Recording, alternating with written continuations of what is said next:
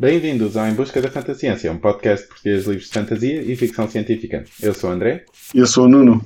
E vamos passar ao nosso primeiro segmento, que é os livros que tivemos a ler até agora. Eu estou a ler o livro deste mês, o livro de Andrei Tars... uh, Tarkovsky? Não. Andrei Sapkowski. Sapkowski, Sapkowski, Tarkovsky é outro. And Andrei Sapkowski é o, o, terceiro ou quarto? É o quarto, quarto, livro da série The Witcher, ou da coleção The Witcher, que é a Torre da Andorinha, ou não? A Torre da Andorinha. Ok, a Torre da Andorinha, exato. E é o livro que eu estou a ler. Já estou talvez a 60%, 70% iremos falar um bocado hoje até meio e se calhar passo a palavra, André, para tu situares os nossos leitores na tua, em, em que parte é que estás. Eu, no último episódio, estava a ler eh, To Say Nothing of the Dog, que é o segundo livro da Connie Willis, que é o livro que segue após o Doomsday Book. Foi um livro engraçado, eu acho que não foi tão bom quanto o Doomsday Book. Estava um pouco mais virado para a comédia e para a questão das viagens no tempo e paradoxos temporais e cenas assim. Foi engraçado, mas lá está. Eu diria que não foi tão bom quanto o anterior. E depois eu comecei a ler um livro chamado The Hod King, que é o terceiro da Babel's, The Babel Tower. Babel? Não me lembro qual é que é o nome da coleção. Ah, aquele, aquele que tu gostaste muito. Sim, sim, que é aquele do casal que vai passar a lua de mel à Torre de Babel e perdem-se e etc. Portanto, este é o terceiro livro. E eu não acabei, estou tipo 90 e tal por cento, mas estou a gostar e eu acho que foi. Eu, o livro não está a seguir a trajetória que eu pensei que fosse seguir, mas continua a ser inovador e continua a ser interessante. E estou definitivamente curioso para o último livro, que é o, o quarto livro, é o último, mas sim, ainda não acabei. Mas recomendo, eu recomendaria até agora a série. Eu acho que é interessante e é inovadora e pronto, é, é diferente. E depois, relativamente à Torre da Andorinha, eu tive bastante doente e é por isso que ainda nem sequer acabei este livro e, portanto, ainda nem sequer comecei a Torre da Andorinha. Portanto, o Nuno vai spoiler-me hoje, ah, pelo menos até metade do livro. Sim, eu vou, não vou ser muito detalhado, ou, ou posso dizer alguns detalhes, mas basicamente vou dizer sempre coisas de lado, quer para os nossos ouvintes, quer para ti, portanto Obviamente, quem não souber mesmo nada ou tiver com livros de atraso, tenham atenção. Mas basicamente, acho que vocês já sabem o, o, mais ou menos qual é o mundo ou o setting do The Witcher. Uh, quer pelos livros que já lemos para trás, quer pela série, quer pelos jogos. Portanto, é um mundo mais ou menos do género do Game of Thrones, do Senhor dos Anéis, em termos de tecnologia, em termos de digamos, tecnologia civilizacional ou modelo civilizacional humano. Mas depois existem raças, existem os elfos, os anões e outros tipos de criaturas, também os gnomos e mais umas criaturas.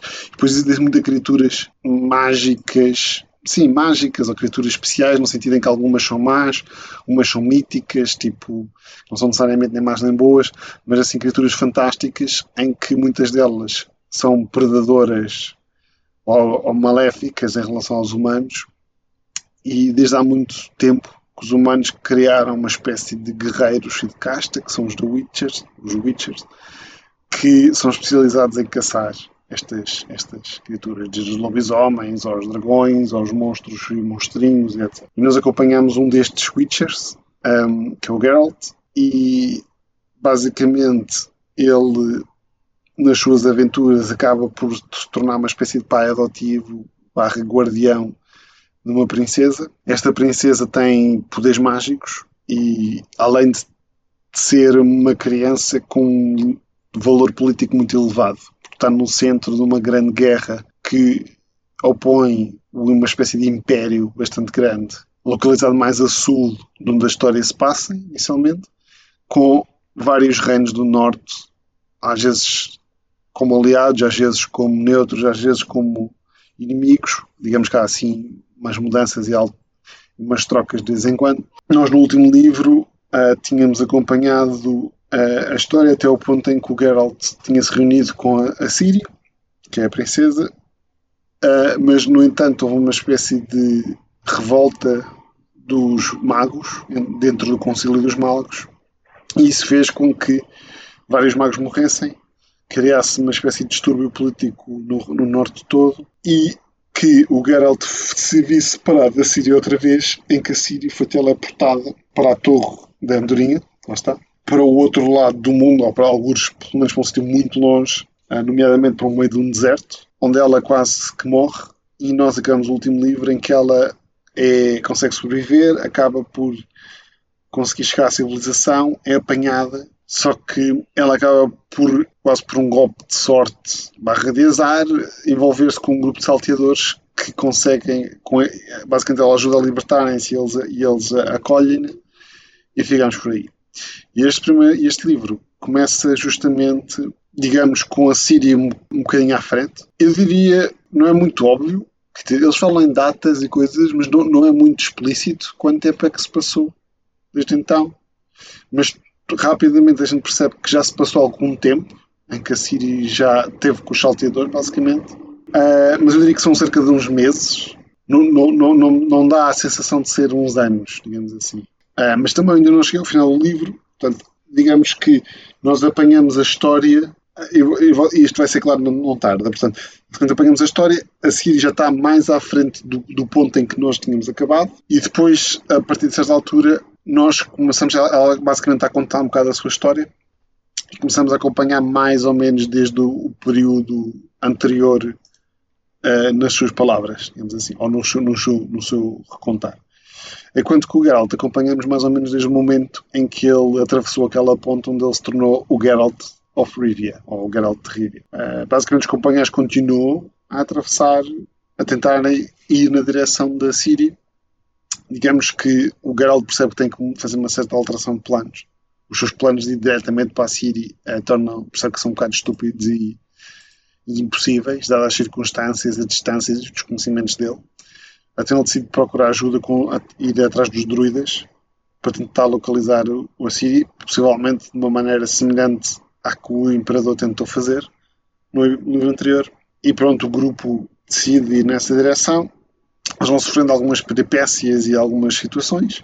E na fase em que eu estou, na verdade, eles acabaram mais ou menos de chegar aos druidas. Portanto, eu não sei muito bem o que é que se desenvolver a partir daí. Portanto, digamos que vai por aí. E o livro, nesta primeira parte, vai fazendo um bocado ping-pong, ou seja, vai saltando um bocado entre perspectivas ou entre uh, contos, mas eu acho que está ok, porque como são só dois, não, numa pessoa não sofre muito, como às vezes acontece quando há quatro ou cinco ou seis perspectivas. Por exemplo, o Game of Thrones às vezes tinha um bocadinho isso não por ser mau, mas era estávamos a acompanhar uma personagem que estávamos a gostar muito, saltávamos para outra, e depois para outra, e depois para outra, e quando voltávamos à outra, às vezes era no livro seguinte quase. Neste caso, como são dois eixos, digamos assim, dá para ir acompanhando relativamente bem, e, e sendo que o livro está mais focado, e é interessante.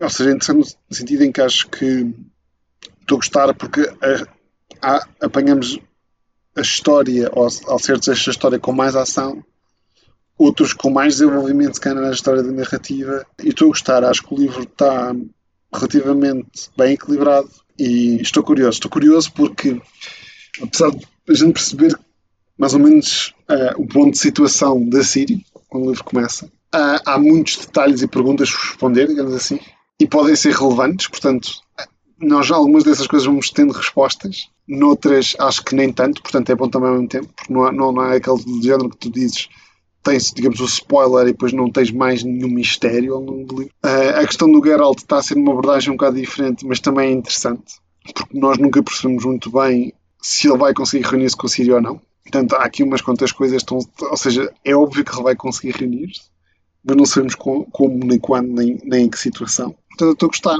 André, estou a falar só eu, portanto, para os nossos ouvintes não se mirem que tu desmaiaste de, na tua convalescença. Queres fazer alguma pergunta, comentário, expectativas?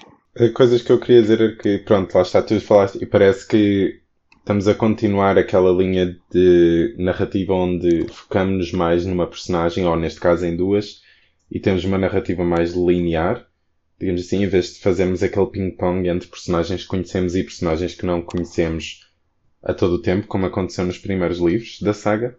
E isso agrada-me, porque lá está o último livro que lemos, que eu já não me lembro do nome do livro, mas não era Batismo do Fogo? Sim, sim, acho que foi Batismo ou do Fogo. Ou esse é o segundo? Ah, não sei se estou a fazer confusão. Já não me lembro. Mas, de qualquer das formas, eu pronto, foi um dos livros que mais gostei da saga. Tirando os livros de os contos, a, história, o, a coletânea de contos, foi dos livros que mais gostei e, portanto, o facto de continuarmos com esse tipo de narrativa linear dá-me vontade para ler o livro. E hum, a outra coisa que eu ia comentar, que não sei se referiste, mas o, na parte do Geralt, e isto é uma curiosidade minha, ele continua com o grupo que estava no último livro? Ou seja, com o... Sim. Ok. A história, a história basicamente continua, ou seja, a história recomeça. Exatamente no ponto em que deixou. Com a Rainha Mev. Sim. Que eles tinham deixado. Na verdade, acho que a história começa. A história, a história, digamos assim, começa um bocadinho mais tarde. Ou, ou seja, numa, numa fase um bocadinho mais adiantada. Mas tens uma espécie de resumo do Dandelion. Dandelion. Dandelion? Como é que se diz? Dandelion. Dandelion, não é? Uhum. Tipo, tipo, tipo a flor. Ele faz uma espécie de resumo na ótica dele, mas é uma personagem que a gente conhece. Sim. Portanto, e percebe-se que é na ótica dele, além de ele ser explícito nisso, mas basicamente ele diz que o Geralt às vezes é um bocado que, que, casmurro e parvo e ele é que é o gênio e tudo, mas quando faz uma espécie de resumo na perspectiva dele das coisas. Pronto, sim. Isso é bom, porque lá está, se houvesse um, um grande salto temporal entre o último livro e este, talvez criasse um pouco de dissonância, mas sendo assim, talvez, provavelmente não vai criar nenhuma e vai ser um, uma entrada muito suave para o livro e para começar a ler rápido. Sim, a história, a história continua praticamente no outro livro, ou seja, não, não, não há grandes alterações. As personagens e, e os acontecimentos, a fiada de acontecimentos é muito imediata. Não há, nem há sequer aquela coisa que uma pessoa pode dizer às vezes, ah, 10 anos depois, ou que há aqueles contextos que a gente tem que perceber. No caso do Geralt e do grupo não há mesmo isso. No caso da Siri há um bocadinho isso, mas não é mau, porque também ao mesmo tempo faz. Ou seja, ele, a Siri está contada de uma maneira em que tu percebes, tu obtens logo algumas respostas, mas não sabes para que perguntas. Percebes? Tu percebes logo certas coisas muito relevantes que aconteceram ou estão a acontecer, mas tu não sabes o que é que se passou aí e depois, à medida que vais acompanhando o ping-pong dela, isso vai-te sendo dito ou vai ser explicado ou tu vais enchendo no meio, digamos assim. Yeah. Um, e, mas está bom, porque também ela não vai propriamente aquilo que eu estava a dizer, aquilo não vai para, umas, para o futuro longínquo, ou seja, é, imagina, é como se nós tivéssemos. Yeah, acho que se a gente pensar que foram tipo meses, numa escala de meses, sim, sim. não deve ter passado um ano, portanto não é algo. Sim, e eu acho também, e eu acho que é essa técnica de escrita, digamos assim, que é Tipo, nós encontramos a personagem e depois a personagem conta os acontecimentos que levaram a chegar àquele ponto. Eu acho que é uma boa estratégia de escrita, digamos assim. Pode às vezes não funcionar, mas eu acho que muitas vezes não funciona quando tu não tens conexão nenhuma ainda com a personagem e então de repente estás com esta personagem e ele vai contar tudo o que aconteceu antes, mas tu não percebes bem quem é que é. Mas neste caso, como é a série, eu acho que vai correr bem. Eu acho que é, conseguimos retomar a narrativa rapidamente. Achas que, tens de ter conexão, achas que se não tivesses conexão com a personagem não resultar bem? Eu acho que seria mais difícil de acompanhar e perceber realmente o que é que estava a hum. acontecer se eu não conhecesse já a personagem e pronto, soubesse okay. grande parte do passado, digamos assim. Mas isso pode ser só. Achas que é um bocado arriscado? Ah, neste caso eu não acho que seja assim tão arriscado. Eu acho que é uma boa estratégia. Eu acho que, por exemplo, se fosse um primeiro livro, era mais arriscado porque pode correr bem e tu podes ficar tipo, ah, como é que esta personagem chegou aqui? Desculpa, André, estava-se a tentar pregar-te uma armadilha porque acho que um dos nossos livros preferidos é só assim e começa logo o assim. O nome do vento. O nome do vento, exato. Mas lá está, é arriscado porque tu podes ficar tipo, o que raio está a acontecer aqui? E, por exemplo, um dos livros do Scott Lynch, do The Lies of Locke Lamora, um dos livros também começa assim. E lá está, é arriscado, mas eu acho que corre muito bem. Qual é que começa? Uh, se não me engano, é o segundo. Ah, ok. Estás a dizer na cena de começar mais à frente. Sim, sim, sim. E depois Sim, sim, sim. Acho que é o segundo é o dos piratas, não é? Que tem piratas. Yeah. Tá bem, mas aí já, já é o segundo, sim. Não, eu estava a dizer nesta questão de ser personagem contar só coisas passadas. É que é quase literalmente uh, a história do nome do vento e da segunda. Mas o nome do vento tem um. Tipo, existe uma grande diferença de opiniões no Nome do Vento, porque há imensa gente que não gosta, especialmente por causa disso, porque pensam que a personagem, pronto, não tem ligação nenhuma à personagem, porque a personagem parece, para além de ser um unreliable narrator. Yeah, mas, ok, Nós não vamos discutir o nome do evento aqui, mas acho que uma das coisas boas e, em, e acho que são muito fortes no nome do evento é um, um desses pontos que é Sim, mas... A história é boa, mas há sempre, é que ainda por cima há esse contexto ainda, mas tudo bem. Sim, mas lá está. Eu acho que no, neste livro, na Torre da Andorinha, vai correr bem sim, e eu acho que não, há, não é um grande risco de todo. Mas o que eu ia perguntar. Não, eu, eu, eu acho que também gostei, eu também estou yeah. a gostar. Digamos assim, não gostei porque ainda não acabou, mas estou, estou a gostar. Mas uma coisa que eu queria perguntar é: se tu tens, lá está, tu disseste que já vais mais de 50% do livro, portanto, estás quase a acabar este livro e depois deste só existe mais um da saga. Tu tens alguma ideia do enredo que vai levar ao final, tipo, ao final da saga de The Witcher? Ou ainda continua muito, tipo, não se percebe bem e só estamos a seguir o Geralt a tentar encontrar a Ciri? Sim, ainda me falta, se não, eu creio que me falta 100 páginas ainda, uhum.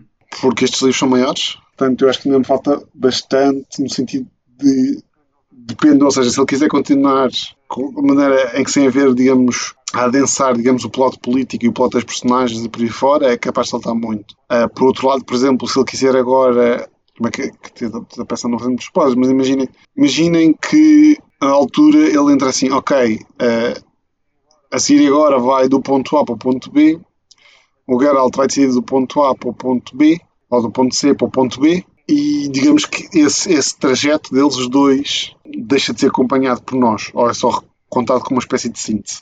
Pode ser muito rápido. Sim. Uh, e depois pode, a história pode acompanhar a partir daí.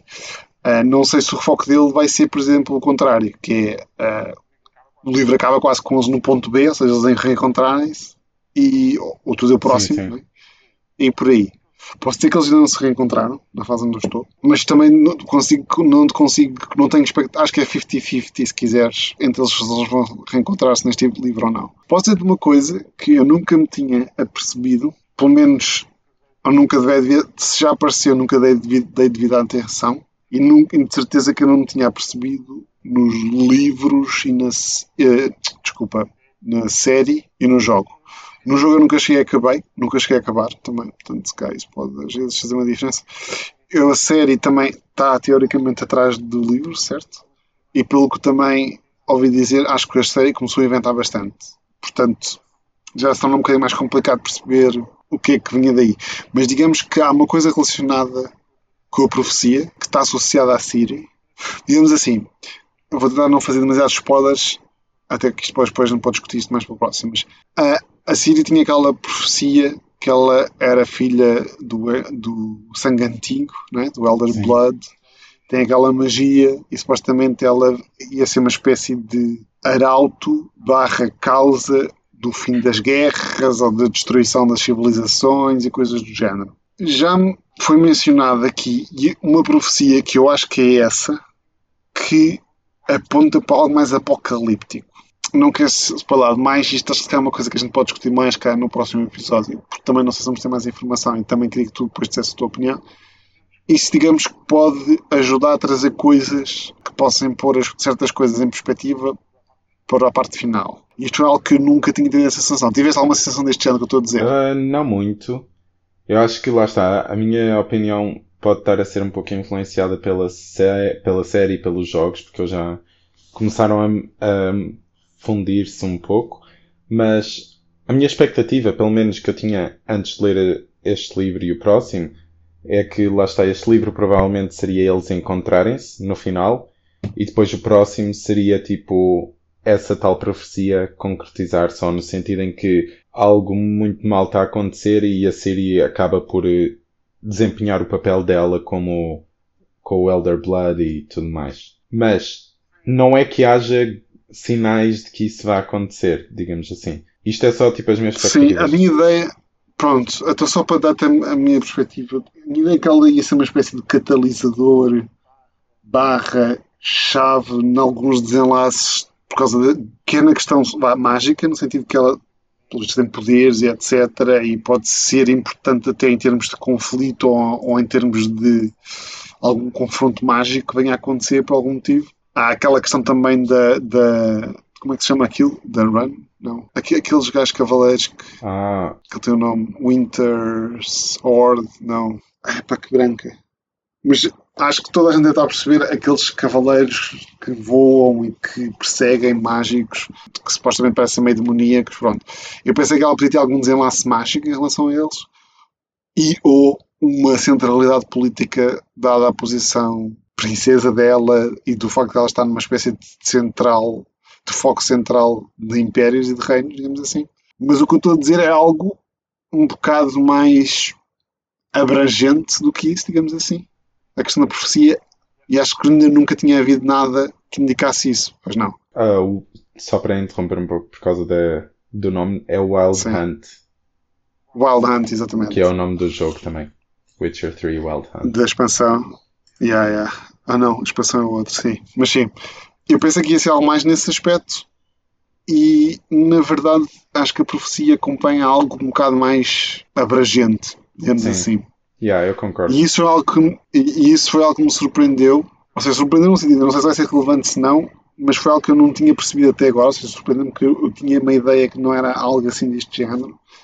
E, mas também temos que ver, que eu não sei se isto está uma, se esta profecia é algo que está diretamente relacionada com a Siri ou se é algo que vem para depois, digamos assim. Digamos que isto é um ponto que acho que a gente depois pode pegar ao discutir, caso seja relevante no próximo episódio. Acho que sim. Acho que é uma, também é um bom ponto para pararmos. Um, e sim, ficamos com esse ponto para falar. Sim, senão daqui a bocado não vale a pena ler e eu também fico sem coisas para dizer para um próximo episódio. Posso dizer só que estou a achar piada, acho que estou a gostar, acho que está mais. está bastante direto e fácil de pegar desde onde a gente teve. E sim, sim. Acho, acho que está, está a ser bastante fixe. Estás com vontade, André? Sim, sim, estou com vontade para ler e lá está. Em princípio devo começar hoje e vou tentar ser rápido para conseguir apanhar-te. Mas sim, assim, pronto, fazemos uma pausa no livro deste mês e agora introduzimos o livro do próximo mês, que é para dar-vos tempo para comprar o livro ou irem às bibliotecas tentar arranjar.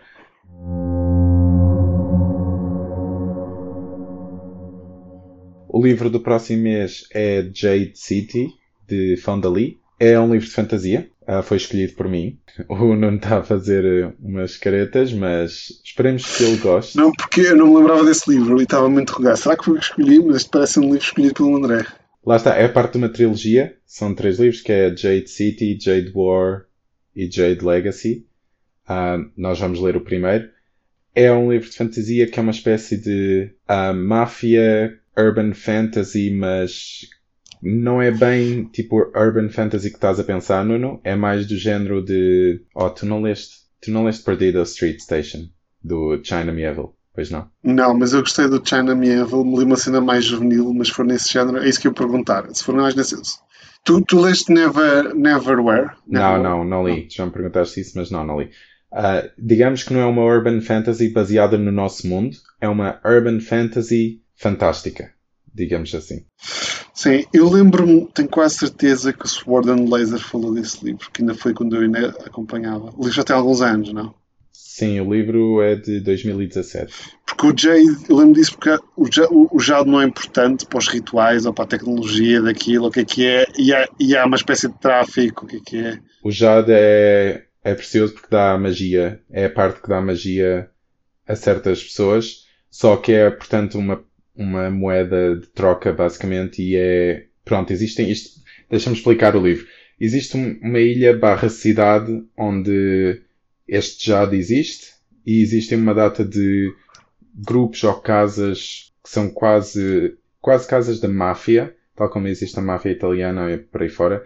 E, portanto, toda, todos estes grupos querem tentar controlar o jade porque lá está, dá magia, dá poderes. E nós seguimos uma das, um dos clãs que é o Green Bone, ou o Osso Verde, que basicamente usam este jato para proteger a ilha de invadores, invasores. E pronto, nós seguimos vários personagens dentro deste clã. Não sei muito, mas eu ouvi dizer que.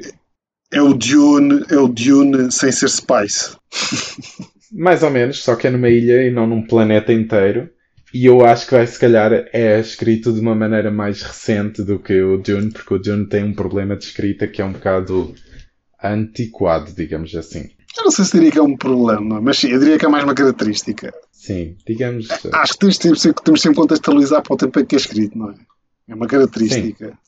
Porque eu acho que o livro continua a ser muito bom. Não, não, não, tipo, é um livro mais antigo, pronto. Exato.